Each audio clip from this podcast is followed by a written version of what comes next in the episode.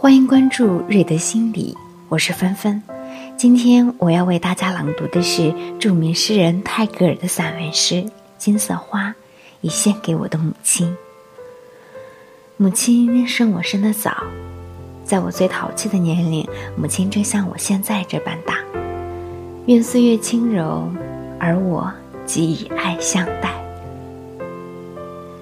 假如我变成了一朵金色花。为了好玩，长在树的高枝上，笑嘻嘻的在空中摇摆，又在新叶上跳舞。妈妈，你会认识我吗？你要是叫道：“孩子，你在哪里呀？”我暗暗的在那里逆笑，就一点儿不想。我要悄悄地开放花瓣儿，看着你工作。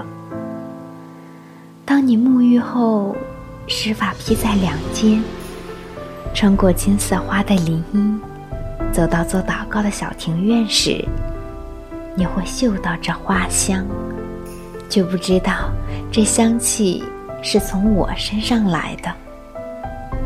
当你吃过午饭，坐在窗前。读罗蒙也娜，那棵树的林荫落在你的头发与肩上时，我便要将我小小的影子投在你的书页上，正投在你所读的那个地方。但是，你会猜得出，这就是你孩子的小小影子吗？